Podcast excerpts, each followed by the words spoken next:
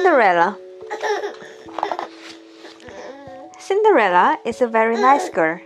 She lives with her father, her mean stepmother, and ugly stepsisters. Soon, Cinderella's father dies. Her stepmother says to her, You must clean and do laundry.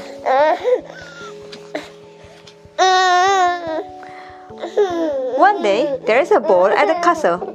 So her stepmother and stepsisters wear beautiful dresses and nice shoes.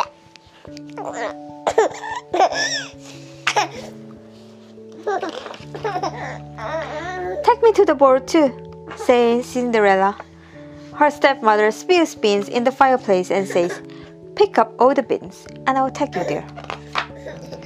Birds come and pick up the beans. Now all of the beans are picked up, and she asks, Please take me to the ball. But her stepmother says, No, you don't have a beautiful dress or nice shoes. And her stepmother takes only her stepsisters. Boo hoo! Boo hoo! Suddenly, Fairy Godmother appears. She uses magic on a pumpkin, a mouse, and a lizard. Ring! Fairy Godmother waves her wand. A carriage, a horse, and a driver appear. Cinderella has a beautiful dress and glass shoes. Fairy Godmother says, You must come back before midnight. Cinderella goes to the ball. The prince sees beautiful Cinderella. Will you dance with me? he asks.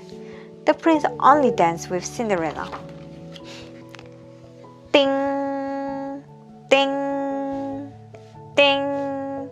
It's 12 o'clock.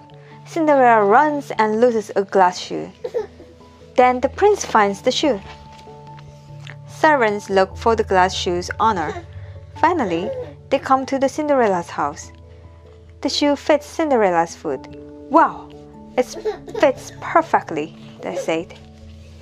Cinderella wears the glass shoes to the castle. The princess, finally, I found you. Cinderella marries the handsome prince. They live happily ever after.